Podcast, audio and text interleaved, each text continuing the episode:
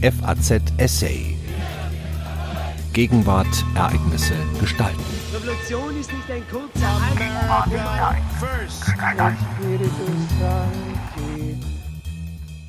Teilnehmende Beobachter 1968 interessierte sich nicht nur der westdeutsche Verfassungsschutz für die revoltierenden Studenten. Die DDR erkannte eine Chance, die Bundesrepublik zu destabilisieren und nutzte sie. Ein Essay von Dr. Jochen Staat. Über die verschiedenen Dimensionen und Kontexte des aufrührerischen Geistes, der in den 60er Jahren die junge Generation in vielen Ländern der Welt ergriff, liegen Geschichtserzählungen verschiedenster Art vor. Sie reichen von nostalgischen Erinnerungen über nachholenden Dekonstruktionen bis zur Totalverdammung der Revolte von 1968. Weniger beachtet ist das Quellenmaterial aus dem Berichtsaufkommen von seinerzeit teilnehmenden Beobachtern, die in geheimer Mission agierten. Diese Zeitgenossen dienten der DDR oder der Bundesrepublik Deutschland, einige auch beiden Seiten. Die Berichte, die das Bundesamt für Verfassungsschutz, dem Bundeskanzleramt und anderen Regierungsinstanzen regelmäßig über linke und kommunistische Umtriebe übermittelte, sind zum Teil im Bundesarchiv in Koblenz zugänglich. Bis 1966 maß der Verfassungsschutz dem Geschehen im Sozialistischen Deutschen Studentenbund, dem SDS, nur wenig Bedeutung bei. Es sei denn, es ging um Einflüsse aus der DDR oder anderen Ostblockstaaten, beziehungsweise um die wenigen Mitglieder der 1956 verbotenen KPD im SDS. Das Hauptinteresse des Verfassungsschutzes richtete sich auf die kommunistische Propaganda aus der DDR, die Tätigkeit der illegalen KPD und ihrer Tarnorganisationen, dazu auf antisemitische Vorfälle sowie auf rechtsradikale Kreise und Organisationen. Im Jahr 1967 begannen die Verfassungsschützer das Geschehen intensiver zu beobachten. Sie machten im Berliner SDS eine kleine linksextreme Gruppierung aus, die zunehmend an Einfluss gewinne. Die wenigen im SDS tätigen Kommunisten seien von der KPD angewiesen worden, einen gemäßigten, auf Aktionseinheit und Volksfront gerichteten Kurs zu steuern. Der Studentenführer Rudi Dutschke habe am 17. Juni 1967 in einer Rede terroristische und bürokratische Methoden des Kommunismus in der Sowjetunion und in Mitteldeutschland angeprangert. Zu dieser Zeit befasste sich auch die Westabteilung des Zentralkomitees der SED intensiv mit Bedingungen und Entwicklungsmomenten der Studentenbewegung in Westdeutschland und Westberlin. Die SED-Analysten meinten, die Mehrheit der Studenten identifiziere sich mit Positionen der pluralistischen Gesellschaft, nur ein kleiner Teil wendet sich gegen den Formierungsprozess. Dem Übergang auf konsequent antiimperialistische Positionen wirkt entgegen, dass viele Studenten nicht erkennen, dass jene Erscheinungen, gegen die sie kämpfen, im staatsmonopolistischen System wurzeln. So stelle sich die Frage, wie man von Seiten der SED zur Förderung der studentischen Bewegung beitragen könne. Dazu sei zum einen ein verstärkter Einfluss auf die progressivsten Studentengruppen und ihre Führungskräfte, insbesondere zur Entwicklung eines marxistisch-leninistischen Standpunktes erforderlich, sodann die Zurückdrängung der ultralinken Tendenzen innerhalb der Studentenschaft. Der DDR-Staatssicherheitsdienst verfügte zwar über keine Agenten im engeren Kreis der Antiautoritären.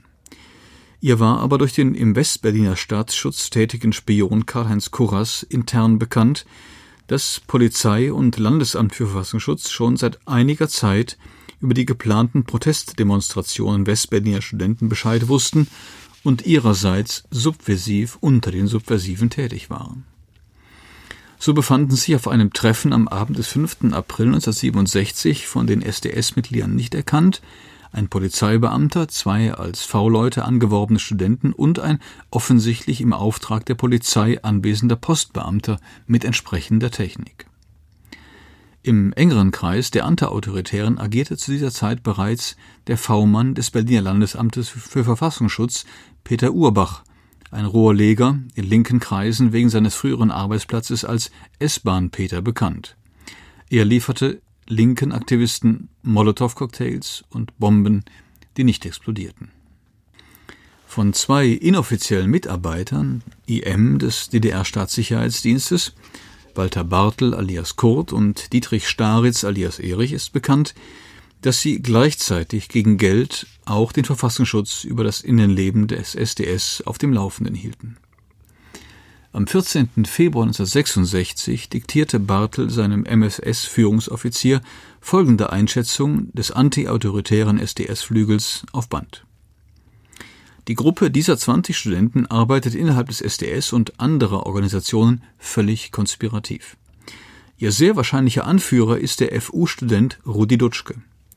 Dutschke vertritt im SDS eine völlig anarchistische Position und soll aus München kommen, wo er damals noch offiziell der sogenannten Anschlaggruppe angehörte. Die Gruppe habe eine pro-chinesische, putschistische Tendenz und unterhalte vermutlich Verbindungen zu chinesischen Vertretungen.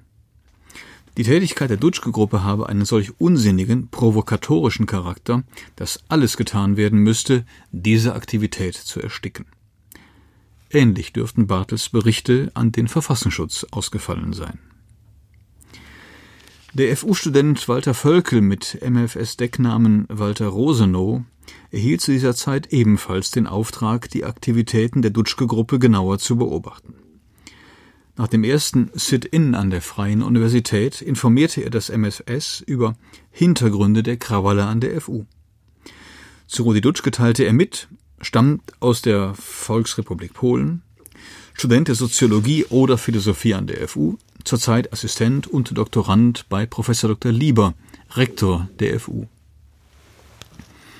Dutschke, der die Vorstellungen des SDS über die Studienreform ablehne, habe am 26. November 1966 auf einer AStA-Versammlung erklärt, man müsste eine revolutionäre Situation schaffen.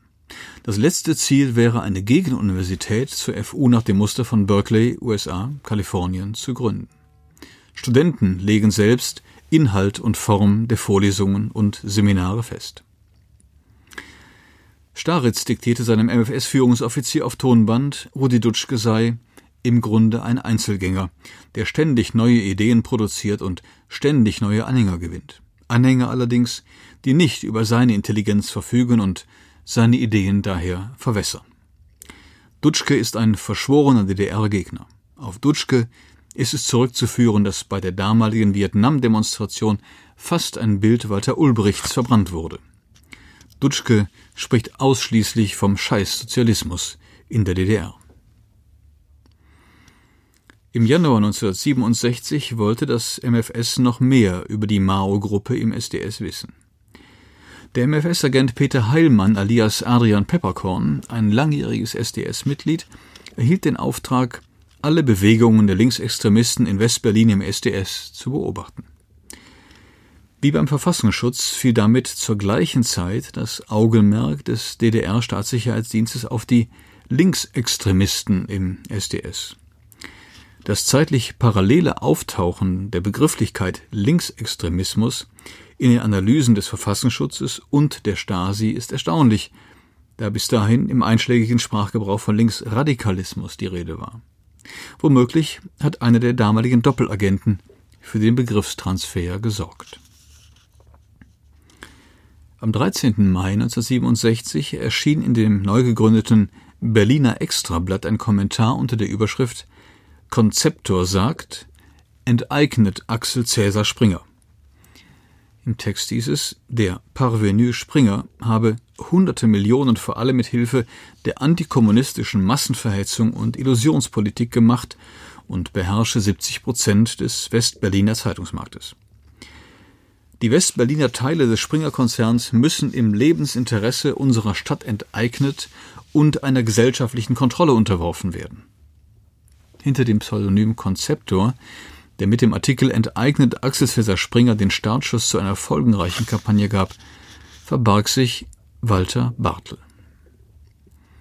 Während MFS-Agenten wie Bartel sich in der Massenagitation engagierten, sorgten andere teilnehmende Beobachter für die von der SED gewünschte Entwicklung eines marxistisch-leninistischen Standpunktes in neulinken Kreisen. Der Westberliner Professor Friedrich Tomberg, der beim MFS Alfons hieß, tat das als Redaktionsmitglied der Zeitschrift Das Argument. Über seine Zusammenarbeit mit der Stasi behauptete er nach dem Ende der DDR, er habe aus Furcht vor dem Ausbruch eines Dritten Weltkrieges den Meinungsaustausch mit einem Gesprächspartner in Ostberlin gesucht, der sich Dieter nannte. Dieser Dieter sei eines Tages mit ihm in eine völlig menschenleere Landschaft gefahren und habe ihm im Auto einen zwei Seiten langen Text vorgelegt, den ich bitte unterschreiben möchte. Aus Todesangst sei er dieser Aufforderung gefolgt. Mit dieser Fabel sind Tombergs Beiträge in der Zeitschrift Das Argument kaum in Einklang zu bringen. In einem 1964 erschienenen Text über autoritäre Erziehung unter dem Mantel der Freiheit meinte er, die bolschewistische Machtergreifung von 1917 habe in Analogie zur französischen Revolution zum Untergang der alten Gesellschaftsformation geführt und die Bolschewiki hätten den Anfang vom Ende des Kapitalsystems eingeleitet. Nach der Niederschlagung des Prager Frühlings durch die Truppen des Warschauer Paktes kam es Tomberg darauf an, im Argument vor einer neuen Offensive, wenn nicht des Lächelns, so doch der Menschlichkeit oder der Brüderlichkeit zu warnen. Dass die sozialistischen Staaten sich nicht scheuen werden, ihr notfalls mit Waffengewalt zu begegnen, ist seit einigen Wochen unzweifelhaft. Der Sozialismus darf die Macht, die er einmal errungen hat, nicht wieder aufs Spiel setzen. Tomberg floh 1979 nach Ostberlin und lehrte danach an der Universität Jena marxistische Philosophie. Tombergs Einsatz im Überbau fand an der Basis des SES durch den Einsatz der studentischen KPD-Mitglieder eine angemessene Widerspiegelung.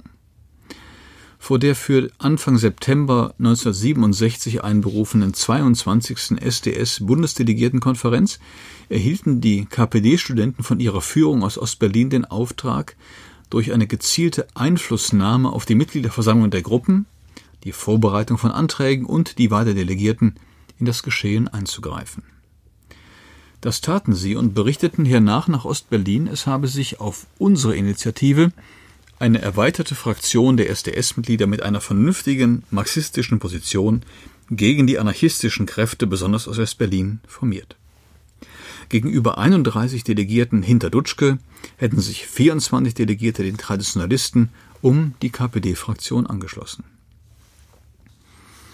Einen nicht geringen Beitrag hierzu leistete die Marburger Schule um Wolfgang Abendroth. Etliche Abendroth-Schüler engagierten sich bei den Traditionalisten im SDS. Abendroth selbst gehörte nach seiner Flucht aus der sowjetischen Besatzungszone im Jahr 1948 zu den linken Kritikern des SED-Regimes. Sein Meinungsumschwung über den SED-Staat setzte 1966 ein. Am 17. Juni 1967, zur gleichen Zeit, als Rudi Dutschke in Berlin terroristische und bürokratische Methoden des Kommunismus scharf angriff, sprach Abendroth in Frankfurt am Main über die Existenz eines funktionierenden und prosperierenden sozialistischen Staates auf deutschem Boden, der trotz aller bürokratischen Schranken wegen der gleichzeitigen Wirtschaftskrise im Westen erstmalig nach dem Kriege den westdeutschen Kapitalismus als System in Frage stelle. Die herrschenden Klassen in der BRD haben diese Gefahr klar erkannt und ihre Unterdrückungsmaßnahmen verschärft die geplanten Notstandsgesetze sei die Vorbereitung zum Staatsstreich in Westdeutschland bereits weit fortgeschritten. Walter Ulbricht las diese Äußerungen abendrots in einem westdeutschen Mitteilungsblatt für die sozialistische Opposition und versah sie mit einer positiven Randbemerkung. Im Juli 1967 reiste der SED-Historiker Karl-Heinz Jahnke im Auftrag des ZK nach Marburg und erörterte mit Abendroth die Frage der Gründung einer neuen sozialistischen Partei. Abendroth meinte, es bestünden gute Aussichten, bei der nächsten Bundestagswahl die 5%-Hürde zu überspringen. Vor der Gründung einer solchen Partei sei freilich eine Abstimmung mit den leitenden Genossen der KPD und der SED erforderlich. Deswegen bat er der SED-Führung seine Bereitschaft zu einer Aussprache mit leitenden Mitarbeitern des ZK der SED im Herbst dieses Jahres zu übermitteln. Nachdem im Frühjahr 1998 in dieser Zeitung auf Abendroths Kooperationswunsch hingewiesen wurde, erregten sich mehrere Abendroth-Schüler, die als Professoren an der Universität Marburg sein Erbe verwalteten. Frank Deppe schrieb, ich habe mich auch immer wieder gefragt, was Leute wie Kraushaar Staat unter anderem antreibt, über die FAZ eine Wiederbelebung des McCarthyismus in seinen primitivsten Formen zu betreiben. Ich denke, dass der Schlüssel bei der Behörde Gauck und ihrem Leiter zu finden ist. Im Vorfeld des Bundestagswahlkampfs von 1998 falle doch auf, dass der Pastor Hinze und der Pastor Gauck kampagnenmäßig hätte es im alten Jargon geheißen, am gleichen Strang ziehen. Der Kampagnenvorwurf inspirierte den ehemaligen Geschäftsführer der Historischen Kommission beim SPD-Parteivorstand Uli Schöler zur Veröffentlichung einer von der Rosa-Luxemburg-Stiftung finanzierten Broschüre mit dem Titel Die DDR und Wolfgang Abendroth, Wolfgang Abendroth und die DDR. Kritik einer Kampagne.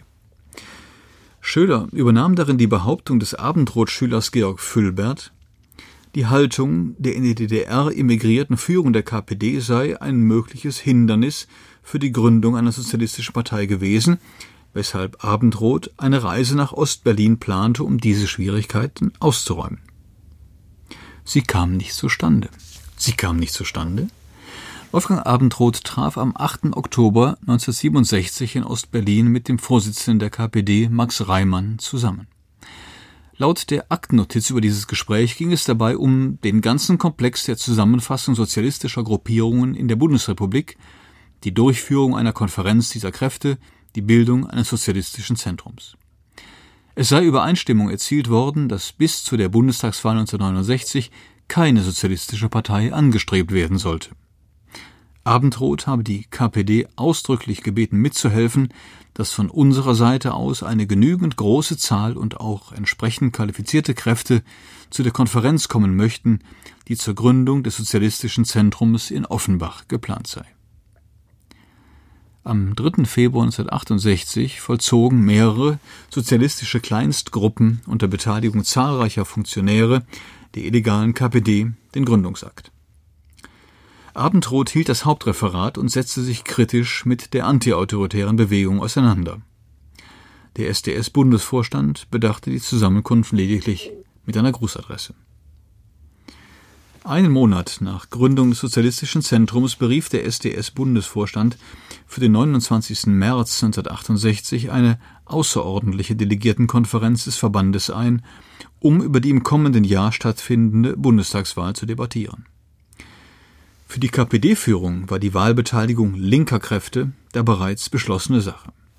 Sie beraumte deswegen die Durchführung eines Seminars mit Genossenstudenten an und verfügte die Teilnahme aller Genossenstudenten an der SDS-Delegiertenkonferenz sowie den Besuch einer Reihe von Gruppen und Mitgliederversammlungen, um unseren Einfluss über das bisherige Maß auszudehnen. Das Zusammenwirken der verschiedenen SED-Interventionseinrichtungen vor dieser SDS-Konferenz belegt eine Initiative von Max Spangenberg, dem für die Anleitung der KPD im SED-Zentralkomitee zuständigen Abteilungsleiter. Er teilte am 20. März 1968 dem Mitglied des SED-Politbüros Albert Norden mit, die zuständigen Leute in der KPD seien darauf hingewiesen worden, dass auf der anstehenden SDS-Delegiertenkonferenz eine Solidaritätserklärung mit den protestierenden Studenten in Polen und der CSSR zur Abstimmung kommen soll. Spangenberg regte an, Studentengruppen, die unter dem Einfluss der KPD stehen, weisen mit einer prinzipiellen Erklärung auf die völlig unterschiedlichen Inhalte und Zielstellungen der Studentenproteste und Demonstrationen in Westdeutschland und Westberlin gegenüber den Zusammenrottungen von missgeleiteten Studenten in der Volksrepublik Polen und der CSSR hin. Deren Krawalle seien gegen den Sozialismus und gegen die Macht der Werktätigen gerichtet. Die KPD-Führung leitete auf Spangenbergs Hinweis sofort Maßnahmen ein, um die SDS-Gruppe Köln zu einem solchen Schritt zu veranlassen. Auf der SDS-Konferenz kursierte neun Tage später ein Flugblatt über die Studentenruhen in Polen, das pauschale Solidaritätserklärungen mit den polnischen Studenten als unmarxistisch und idealistisch ablehnte. Eine solche Solidaritätserklärung nützte den Aufweichungsideologen des Kalten Krieges und der bürgerlichen Reaktion in den sozialistischen Ländern, die den Kapitalismus restaurieren will. Mit Genugtuung berichteten die KPD-Studenten später nach Ostberlin. Die von Rabel, West-Berlin, geforderte Diskussion über Studentenunruhen in Warschau fand nicht statt. Auch ein zweiter Versuch von Tillmann Fichter unter dem Tagesordnungspunkt Verschiedenes doch noch die Studentenunruhen in Polen zu behandeln sei fehlgeschlagen. Die KPD-Fraktion teilte ihrem Zentralkomitee nach Ostberlin weiter mit, der marxistische Flügel sei mit 27 Delegierten vertreten gewesen, das antiautoritäre Lager allerdings mit 53. Unter den Delegierten befanden sich acht Genossen, ferner waren 18 Genossenstudenten als Gäste anwesend. Die SDS-Gruppe Bonn beantragt auf der Konferenz ein Ausschlussverfahren gegen Rudi Dutschke. Seine Äußerungen über die KPD und die sozialistischen Staaten seien objektiv gegen den Verband gerichtet und offen konterrevolutionär. Der Antrag wurde mit großer Mehrheit abgelehnt. Die Anstrengungen der KPD-Fraktion, den SDS auf eine Beteiligung an der Bundestagswahl festzulegen, scheiterten ebenfalls. Im Bericht nach Ostberlin wurde das als Niederlage für die Marxisten im Verband eingeschätzt, da sie ihr Minimalziel, den Beschluss über Nichtbeteiligung zu verhindern, nicht erreicht haben. Der Bericht spricht dennoch von einer wachsenden Stärke der KPD-Fraktion im SDS. Für die weitere programmatische Auseinandersetzung über den Weg zum Sozialismus im SDS müsse nun eine Hilfe seitens der DDR angestrebt werden. Mit der brüderlichen Hilfe zur Niederschlagung des Prager Frühlings und ihrer Rechtfertigung durch die im September 1968 gegründete DKP erloschen letzte Gemeinsamkeiten in dem Studentenbund. Am 21. Oktober 1968 erklärten 20 Genossen des Kölner SDS mit einem namentlich gezeichneten Flugblatt ihren Beitritt zur DKP und polemisierten gegen die pseudo-intellektuelle Demagogie der linken Leute von rechts, die sich objektiv unter die Agenten der Konterrevolution verrechnen lassen. Ende November 1968 erklärten sich mehrere DKP-Hochschulgruppen zur Assoziation marxistischer Studenten, Spartacus, AMS, woraus im Mai 1971 der Marxistische Studentenbund, MSB Spartacus, hervorging. Gemeinsam mit dem zur SED übergelaufenen Sozialdemokratischen Hochschulbund, dem SHB, dominierte der MSB in den 70er Jahren zahlreiche Studentenvertretungen an westdeutschen Universitäten. Nach eigenen Angaben hatte der MSB Spartacus zeitweise mehr als 6000 Mitglieder. Nachdem ihm durch den Sturz des SED-Regimes das geistige und monetäre Hinterland abhanden gekommen war, löste sich der Verband 1990 auf. Wolfgang Abendroth und einige seiner Schüler unterstützten 1969 das DKP-gesteuerte Wahlbündnis Aktion Demokratischer Fortschritt, ADF. Dessen Erststimmenanteil lag bei der Bundestagswahl im September 1969 bei 0,6 Prozent. In absoluten Stimmen entsprach das 209.180 Wählerinnen und Wähler. Sie hörten einen Beitrag von Dr. Jochen Staat, der ist Projektleiter im Forschungsverbund SED-Staat an der Freien Universität Berlin. Am Mikrofon verabschiedet sich Daniel Deckers. FAZ Essay. Ereignisse gestalten.